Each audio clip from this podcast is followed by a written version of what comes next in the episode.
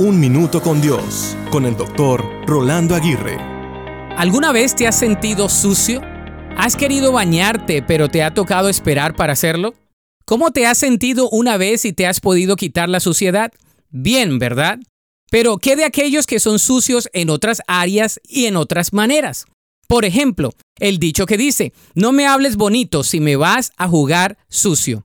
Es decir, la suciedad externa se puede ver, pero la interna solo puede ser vista por Dios. Como dicen por ahí, las apariencias engañan. La suciedad más grande de la que padece el ser humano se llama pecado. El pecado nos ha ensuciado nuestra manera de pensar, de sentir y de actuar. Sin embargo, hay una solución para la suciedad del ser humano. Se llama la sangre de Cristo Jesús. Así como nos podemos quitar la suciedad externa, por más pegada que esté a nuestro cuerpo, también podemos limpiar lo sucio que hay en nuestros pensamientos y en nuestros corazones con la sangre de Cristo. Jesús promete limpiar todos nuestros pecados, transformar nuestras vidas, lavarnos con su sangre preciosa y mantenernos cerca de Él.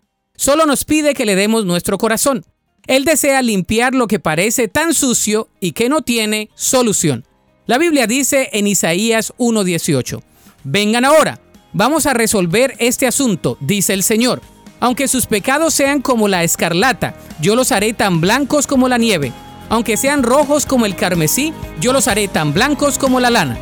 Para escuchar episodios anteriores, visita unminutocondios.org.